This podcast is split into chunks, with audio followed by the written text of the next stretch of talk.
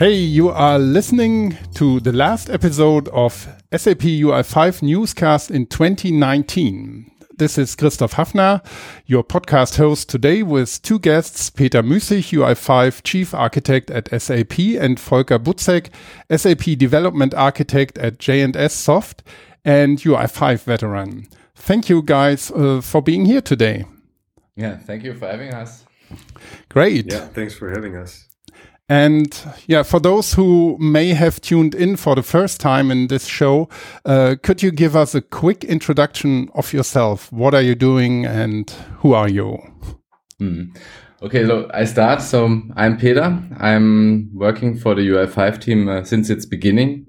And um, currently my main topics I'm driving is this, uh, you may have heard about that, the UI5 evolution project, modernizing UI5 the framework, uh, the tooling, um, the rendering layer, and also the program model. So this drives me uh, over the year, and um, I'm so happy to bring you one part today with the tooling. So that's it. Maybe Volker, your turn.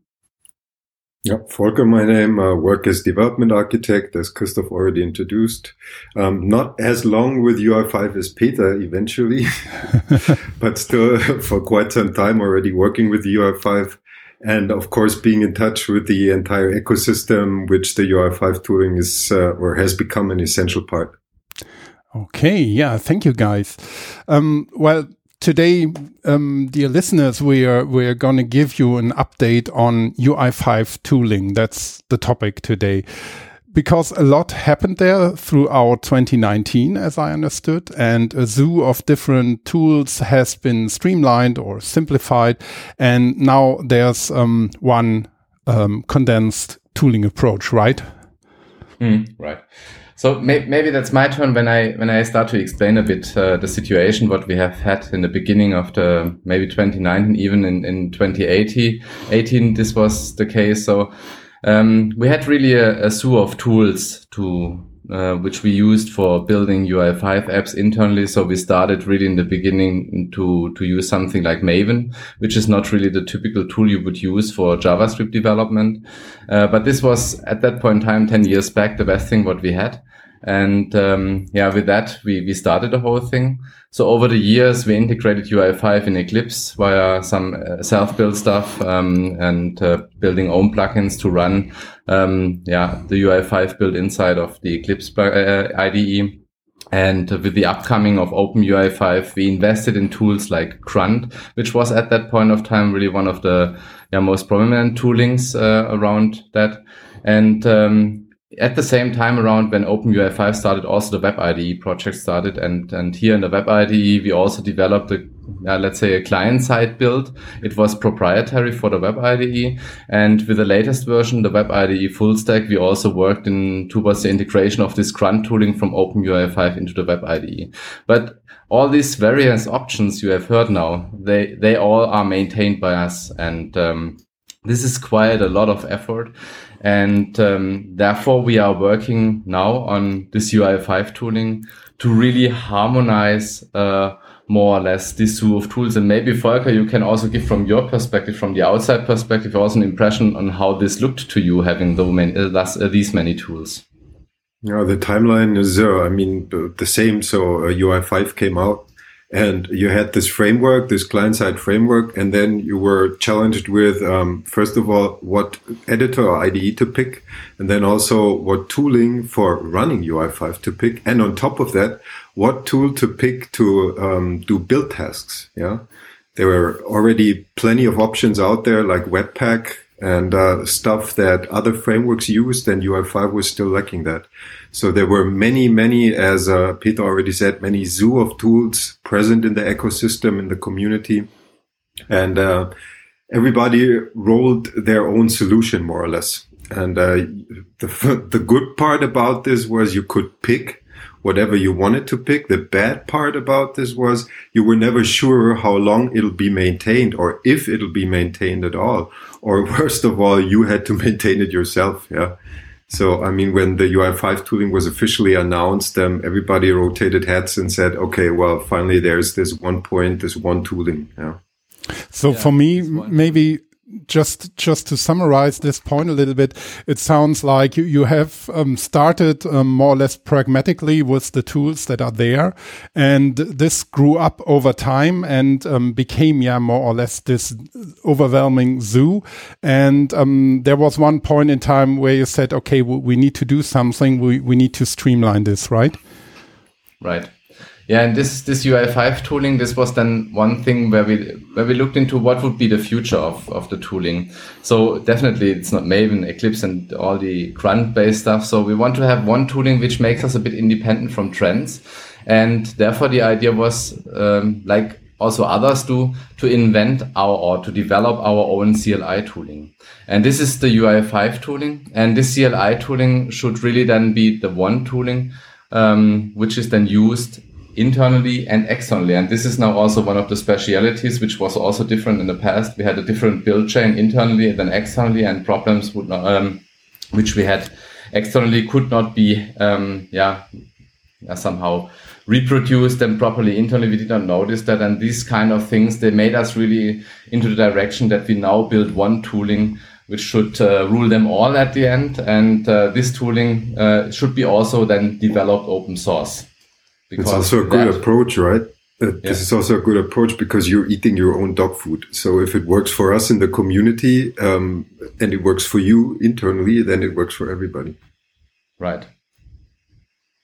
Yeah. Mm-hmm. So this tooling is really the direction we are going. We are heading to. It's also yeah from from its perspective, it's based on um, yeah on Node.js. What I said. Yeah. It's it's the same domain when you develop things for the build tooling as you would do if you do client-side developing with OpenUI5. You have JavaScript, you can easily write them. And um, for us, uh, having this CLI idea is really the impression um, that you can easily integrate that into yeah CI CD environments because the CLI is yeah at the end uh, something you can easily put in pipelines. And it also is something what you can use locally for developing. And I think maybe this was also for you, Volker, the feedback or um, having this command line interface is pretty nice because you are a bit independent. You can choose what you want, right?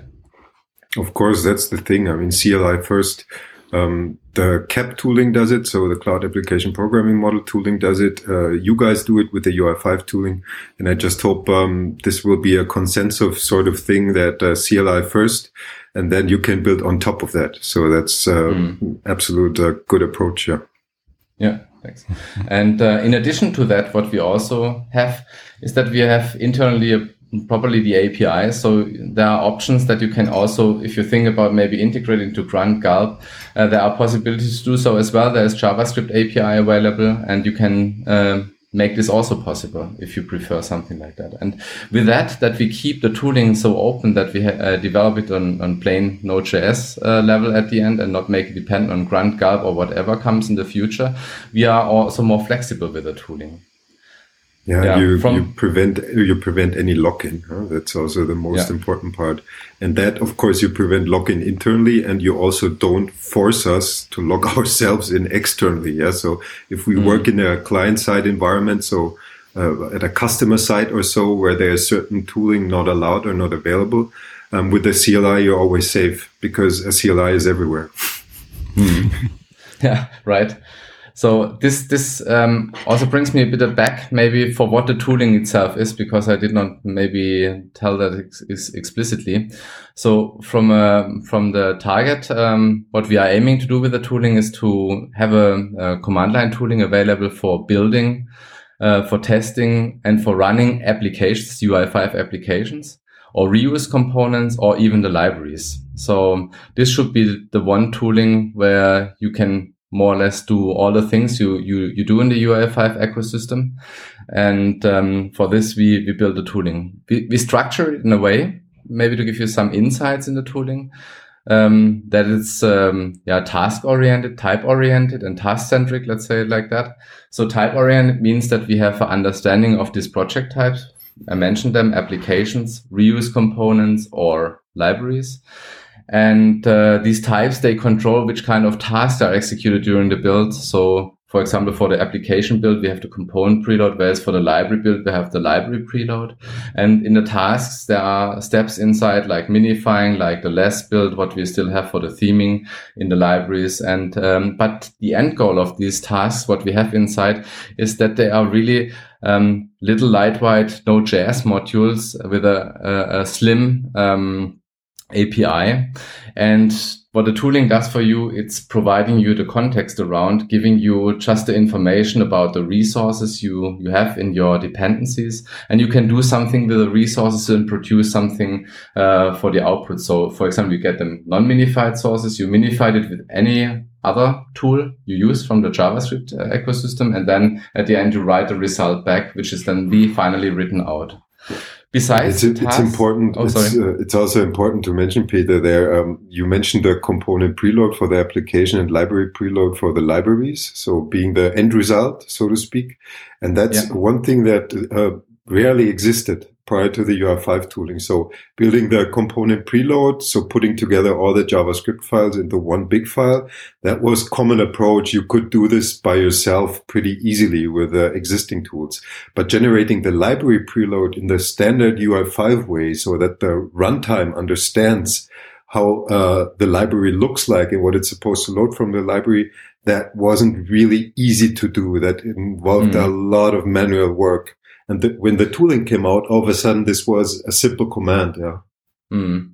And also that we had it first only integrated in the web IDE was also not something nice because you always had then to go to the web IDE and run the build there. And then you could get mm. it from there.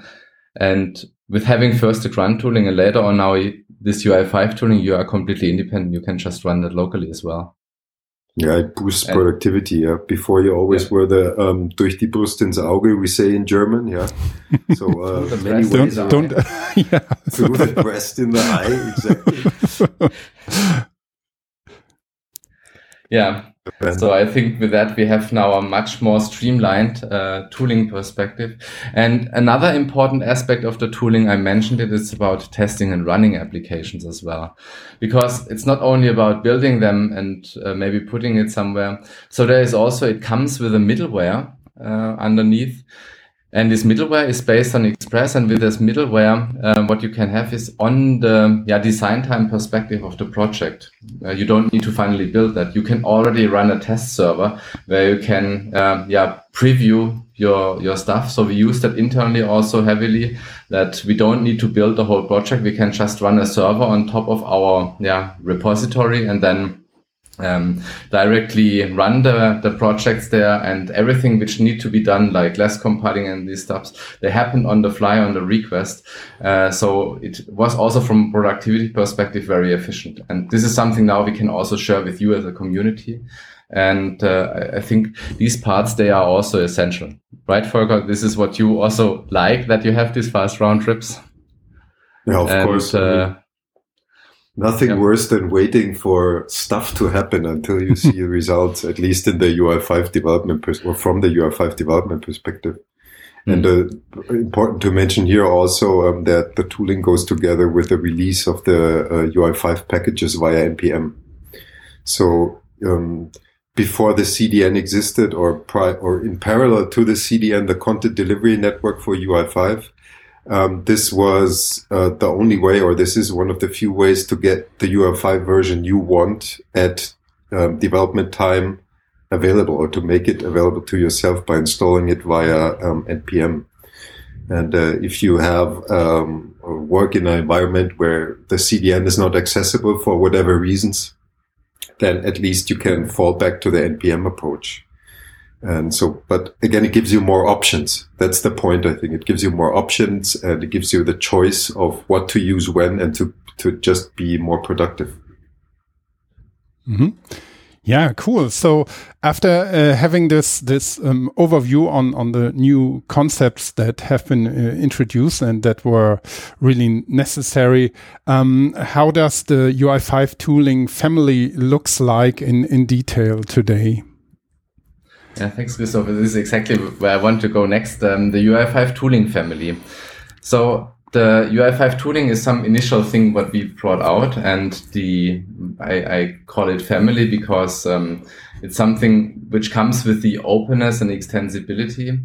So what we what we want to have with the UI5 tooling is that it's not something where we from from the UI5 team should be something like a bottleneck uh, for for us as a community, uh, for us as this UI5 community working together. So it should be possible to extend the tooling with additional tasks or additional middlewares if needed. So we have now on the one hand side a, a very nice integration for sure with the CLI into the web IDE or now upcoming this business application studio. And um, so these things works quite well, but um, without being extensible and um, uh, allowed to plug in additional stuff, this would be only half the way. And um, I think this is now also an essential step uh, in that uh, whole thing that we open us up. And this was uh, also for me already, uh, or um, right now already something which I could use um, to empower also, yeah, Volker, you, right? With uh, the ability to to bring additional stuff on top of the tooling, and it was not only for the Volker, it's it's for for us all that we can extend it. No, it was because only this... for me. Let's be honest. it was on your wish list. Yeah no uh, but the extensibility uh, to be honest is really um, this was for me the main point uh, in the whole tooling to open it up it's maybe not that open yet as i would like to have it finally but this is something we are working on but having these two possibilities now to write own tasks to contribute them or to extend the server middleware um, for this development experience. These are really some things um, which is already really, really used. And um, we had a very nice experience at the UI5Con, right, Volker? So mm -hmm. there was this nice moment when you came to me. Yeah, yeah, yeah you had. Uh, yeah, as Peter said, um, when the UI5 tooling came out and UI5Con happened and it was introduced, then um, the entire community, of course, turned heads and said, "Yeah, it's I mean a natural given that we're gonna uh, try to use the tooling as soon as possible." But uh, the impression was also that there were still some things missing. And a prime example for this is uh, proxying capabilities.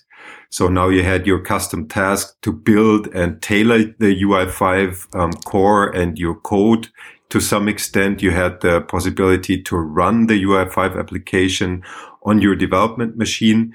But then, you know, the next step was to, to, um, yeah, to, to proxy to reload, to sort of get all the functionality you would expect from um, an entire tool chain. And um, it was also clear to us you can't solve this with the very first release. I mean, nobody can.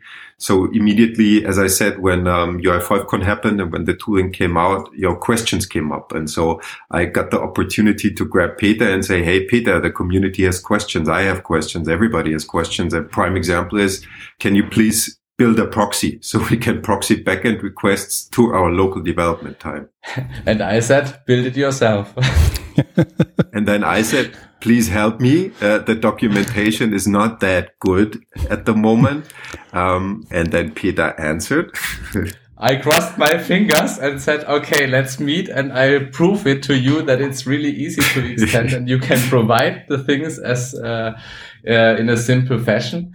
And uh, that's why we more or less had the chance to meet at your site, Volker. Mm-hmm. Yeah, so we met at uh, the offices of my company for a hacking session, turned off the phones, um, you know, locked ourselves in, opened the beverages, and then uh, decided on what to do first.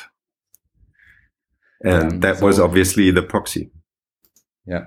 So what what what the intention was of the whole thing is that I really wanted to to prove this, and this was really also the chance to build something really a fresh project. Um, where we can showcase that we can easily build a task aside of the existing UI5 tooling and uh, also release it to the public npm registry and consume it back in a project. And this was so more or less the idea what we, we, we started to sketch then in this in this afternoon session we had there with nice beverages in a nice office.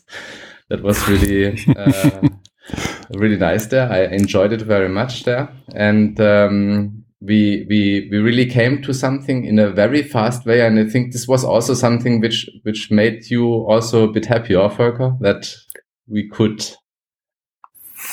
yeah, you had, of course, you had the UI5 tooling in with the Node.js runtime. So it's lightweight. You get it easily onto your development machine. It's easy to debug. Um, then the API was clear uh, or is clear still of the middleware um, UI5 tooling part.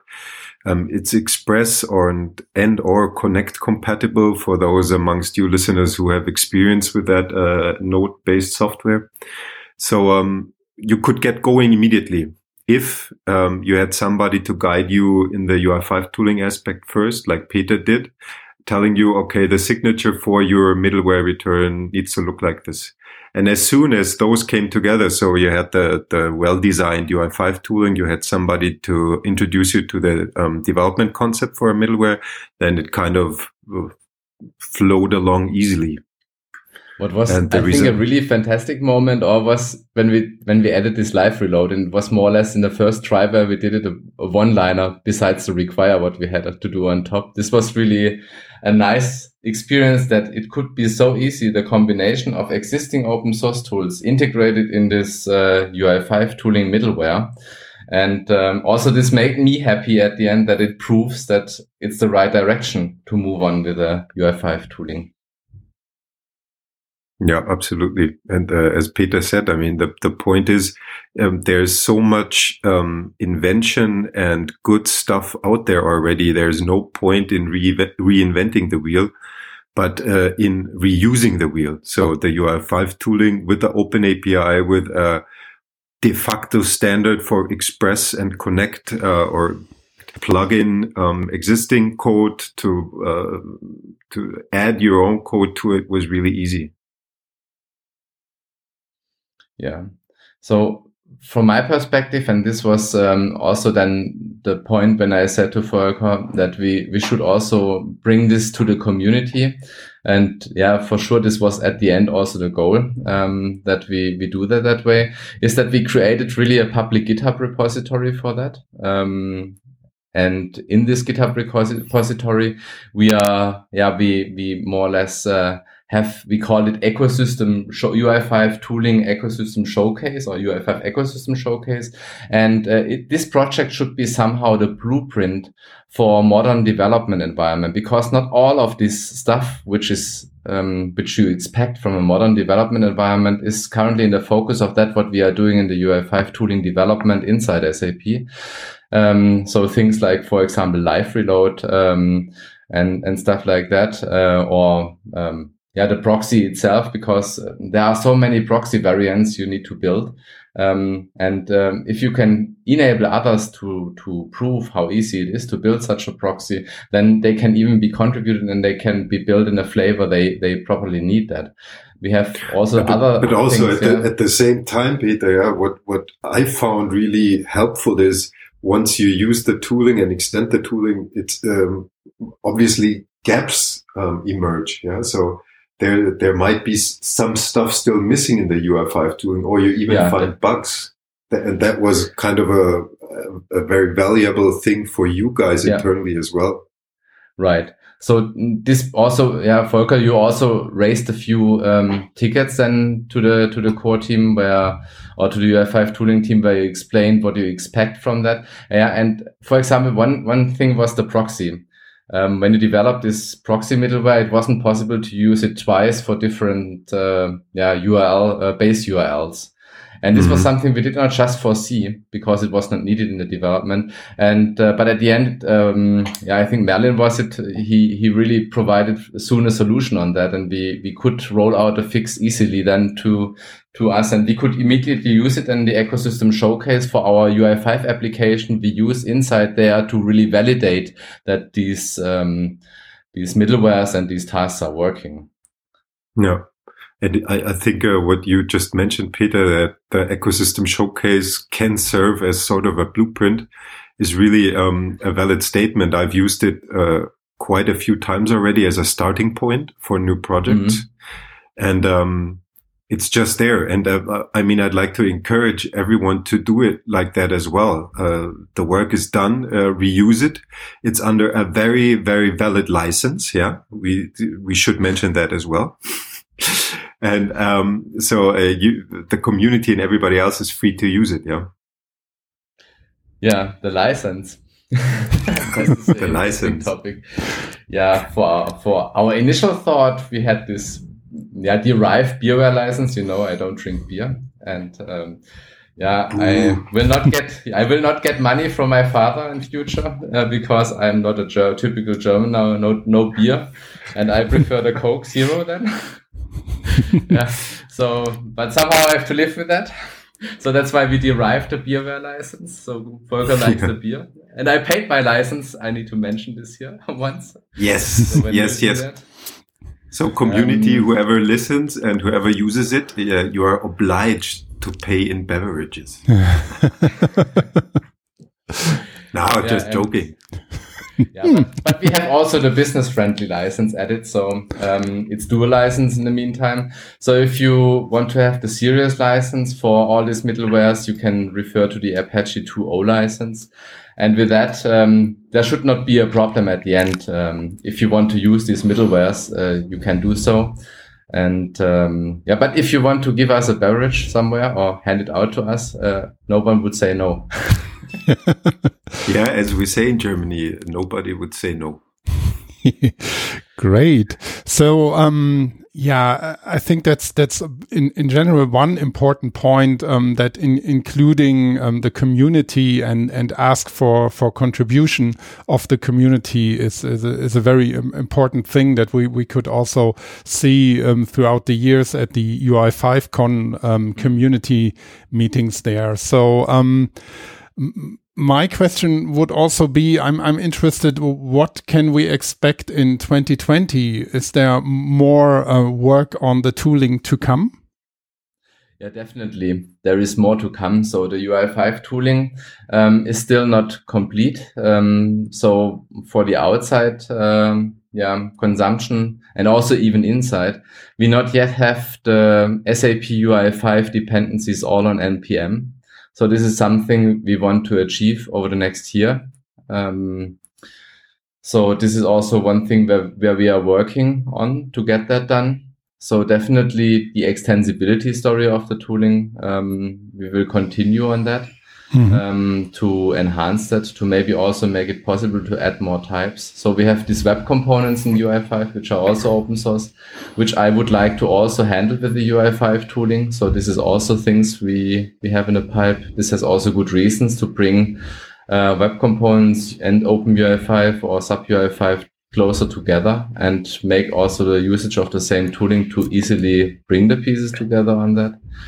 Yeah, this is something where we where, where I see uh, at the moment where we are working on. So bring this really the stuff on npm just to make a full consumption of the tooling is I think the most important one at the moment. Yeah, from my mm-hmm. perspective, definitely um, I'd like to see um, more testing aspects also being introduced. I mean, there is already the Karma UI5 um, right, sort yeah. of well, there npm module and um, so that kind of for me is the bridge between the UI5 core tooling and um, writing and running tests. So that's already good. Um, I think there's still room for improvement, and uh, the guys um, at UI5 Core know this already. And I hope there will be some work done on that aspect as well, because I think um, tooling or testing is um, still yet underrated in the development process. And uh, also at the same time, um, I mean, for me, one of the most positive aspects of the UI5 tooling is that I can um, develop locally uh, and offline. So when I'm on the move or when I'm some, traveling somewhere on the road, um, I can still get work done without um, having to rely on an internet connection. Especially in and Germany, I, it's still a topic, right? yeah, Deutsche Bahn. yeah, greetings. And um, so in that aspect, I'd like also to um, extend the tooling in a way with the CAP tooling, so the Cloud Application Programming Model tooling. They match on the Node.js basis. And so it's not that much of a stretch to get both working together, meaning you have um, the UI5 tooling serving the front end, the UI, and you have the CAP tooling serving the service layer and the persistence or database layer. And bringing those two together um, in sort of a flight mode where you can develop locally without an internet connection will be one of the things I hope I'll be able to present at the UI5Con in Belgium uh, mid-February. So that's at least from a community perspective, from my perspective, something I'd like to contribute until then. And there's already, or there have already been uh, some contributions in the um, UI5 ecosystem or from the community into the UI5 ecosystem for the tooling. Uh, Peter yeah. Florian Pfeffer yeah, yeah. ported the, right. the deploy task, right? Yeah, definitely. And it's really to mention that uh, Florian did that because um, I reached out to him via mail and asked him whether it would be possible for him to uh, provide his grunt uh, NW ABAP deploy task as uh, a UI5 tooling task. And he really jumped on that. And I was absolutely happy because this was definitely also one of the milestones um, for the sunset of the Eclipse tooling. So we announced it also a while back. And uh, without that task, it would have been uh, not so easy possible to really provide a, yeah, a feature parity uh, alternative for the Eclipse tooling with the UI5 tooling. And this is really something, Florian, if you hear that, thank you. That was really great. Um, yeah, I'm, I'm so happy that the community uh, really also does that. And I think there is one more, um, Volker, I think you would also mention this one because this affects yes. you, right? So uh, shouts out to Köhn Schouten. Um, sorry for mispronouncing your name eventually. Um, but that uh, who took the middleware proxy and enhanced it via or with base, basic authentication capabilities. Um, and that also proved sort of that uh, the tooling is really available and easily extensible for everyone. It's no no magic happening. You don't need to be a super special developer. It's just there, use it, and uh, Köhn again proved that. So that was really nice. Yeah, that's that's overall something I would really um, really make clear here. So the UI5 tooling developers, they are really, really happy if things like that um, are happening around and this ecosystem starts to, to live. So this is something I, I really appreciate because I started also this call out at the UI5 con that we should make this UI5 community a bit more living. And with the tooling, it, it starts a bit. Um, and I'm, I'm really happy that we, we have that that's done. So build tasks, build middlewares and, and contribute them to this ecosystem. So if you have nice ideas, do that. This is really, really cool. And um, I'm eager to see more of them. Okay. Yeah, cool. So I think um, we are almost done with with um, the update of of tooling, or is there something that is is uh, noteworthy that we forgot so far? Yeah, the only noteworthy thing I would like to add again is um, so this eclipse sunsetting. So mm-hmm. I think the time uh, is is in the meantime okay and right that we can sunset that, and uh, we should really um, yeah stop using this eclipse, moving to the UI5 tooling. Then you can even decide about which editor you want to use.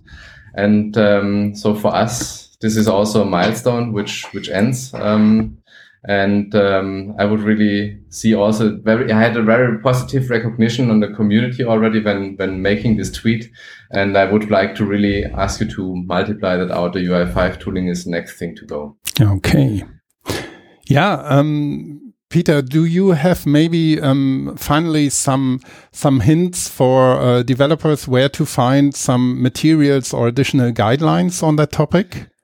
Yeah. So as uh, the UI5 tooling is developed as open source, you, uh, you, you, can find that on, on the public GitHub. So SAP uh, github.io slash UI5 minus tooling is the link to the, the documentation of tooling or directly github.com slash SAP slash UI5 tooling, then to go to the GitHub repository. Um, you can go and join the Slack community and uh, speak up in the tooling uh, channel. That's also a good way to connect to the community and uh, between each others and uh, to the yeah, the developers in the team, Merlin, Matthias, uh, Tobias, and uh, Sven, and so on. If I miss someone, sorry. And um, we have also written a, oh, we, I have to say, Volker has written a blog about mm-hmm. the extensibility of the UI5 tooling. So I just drink the Coke Zero next to him. yeah. I think the link is too long, off Volker. It's uh, it's a UI. We, we can uh, put it in the show it. notes. Yeah. yeah, yeah. I, will not spell it out. no problem. Yeah, there are some projects also around. We can also add. Then there was one task I did in the beginning to showcase how we can use ES6 uh, already in UI5 application development. This was also my starting point about this extensibility when I start thinking in that direction um, to use Babel then for transpilation. And we have this task also in our ecosystem showcase. We will add also link to the ecosystem. And that was one thing which also Volker said to me. And Volker, the naming convention, I think it's your turn to. We have some, we have added some naming conventions for this stuff. Yeah, it's because you can publish or you should publish the um, middlewares or tasks um, around the UI5 tooling on NPM. So in order to find them easily, it would be nice if you were to label it UI5 dash middleware dash your name or UI5 dash task dash your name, whatever applies. So uh, it's for us and everybody else easy to find. So, but uh, I'd like also to mention there were two blog posts, or at least two blog posts written by one of your colleagues, Peter, around how to outfit your favorite IDE with the UI5 tooling for the modern right. or for a modern development approach. So that also includes the UI5 tooling, obviously. And that should be a starting point for everybody to use his or her favorite editor or IDE to get going. Yeah.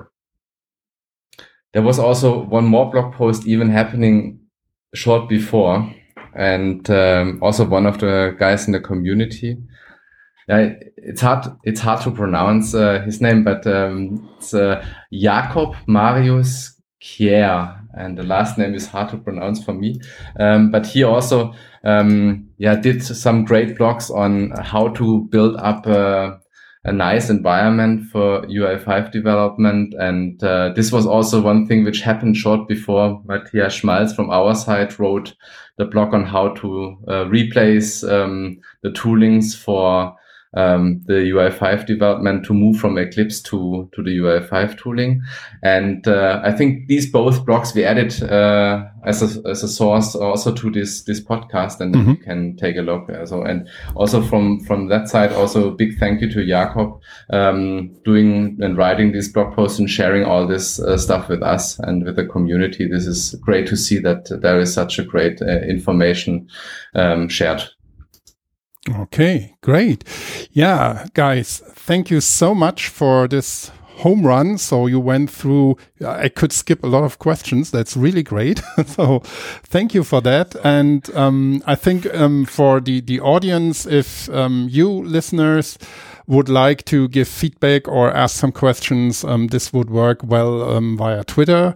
Um, Volker and Peter both are there. Uh, Volker, uh, you find him under uh, Vobu, V-O-B-U, under Twitter. We put it in the show notes as well. And Peter, um, under P Muessig with UE. P M U E S S I G. And um, yeah, there you, you, you can provide your feedback or ask questions. And um, overall, so guys, I would like to thank you very much first. This was really great. Thank you. Thank you for hosting us. It's a pleasure. And I would also like to thank OpenSAP for supporting us in this podcast, especially with hosting and um, providing a lot of services around um, on their platform. And um, yeah, little spoiler: um, in 2020 there is more to come, more podcasts, more services, um, a better uh, platform for that. So we are working together with OpenSAP on becoming a real learning podcast provider there at SAP. That's really great. And um, so tune in next year. Um, I wish you, yeah, a happy Christmas already. It's already uh, year end, and there is definitely more to come. Thank you all. Bye bye. Thank you. Bye. To those who celebrate, to those who celebrate Christmas, Merry Christmas, and uh, slide well into the new year. Great, famous last words. Perfect. Thank you.